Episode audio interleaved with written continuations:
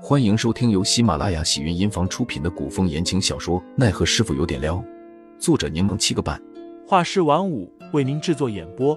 一场古言爱情、官场恩怨的大戏即将上演，欢迎订阅收听。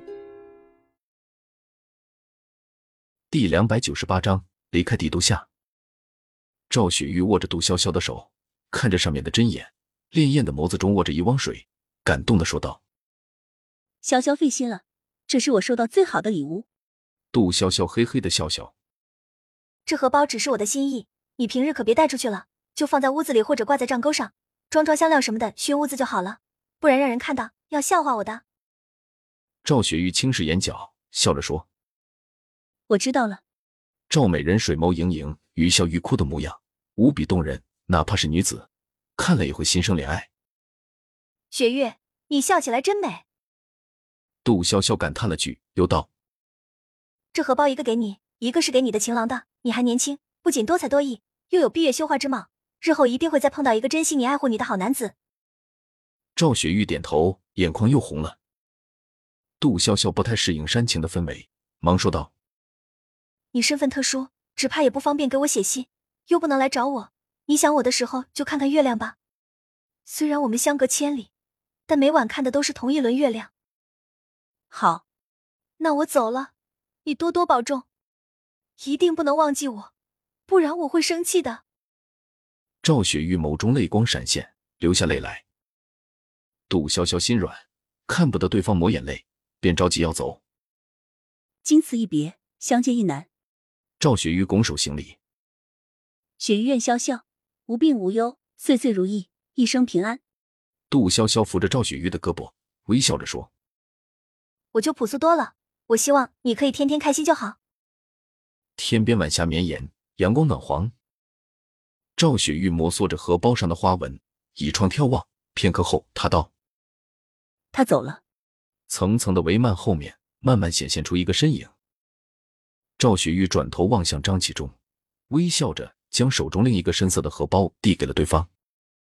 想必我是无法寻得另一半了，这个多出来的荷包，我便送与大人吧。日后再难相见，留个念想也好。张启忠没有说话，也没有伸手去接荷包。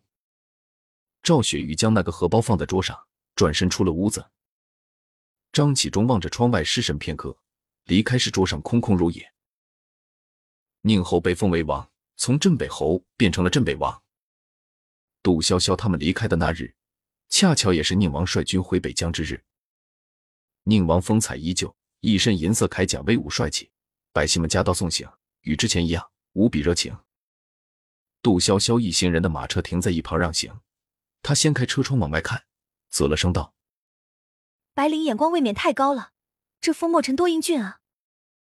一旁的戴秋满眼诧异：“白姑娘与宁王？”杜潇潇笑笑，没有多说，问道：“曼东生气了吗？”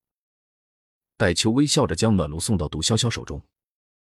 曼东虽然有些不高兴，但与那个振凤感情还不错，其实还是挺愿意陪着振凤留下来为他治疗的。这丫头最心软了。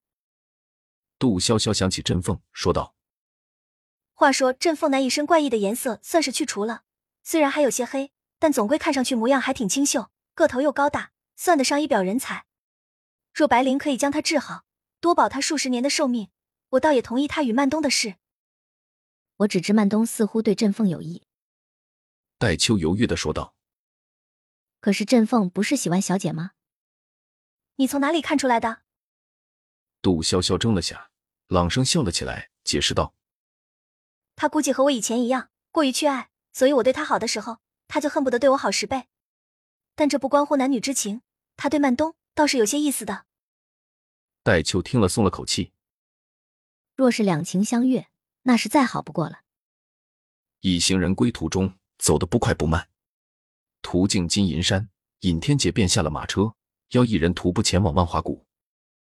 杜潇潇不放心，凌寒便让杜轩奇与凌风先回天启宗，他与杜潇潇留下，之后再赶回去。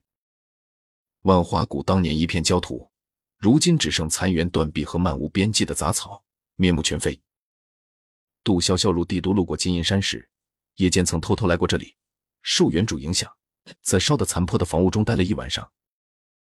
尹天杰看着熟悉又陌生的地方，恍如隔世，心中百感交集。他朝二人笑着说：“你们先回去吧，我要留在这里。”听众老爷们，本集已播讲完毕，欢迎订阅专辑，投喂月票支持我，我们下集再见。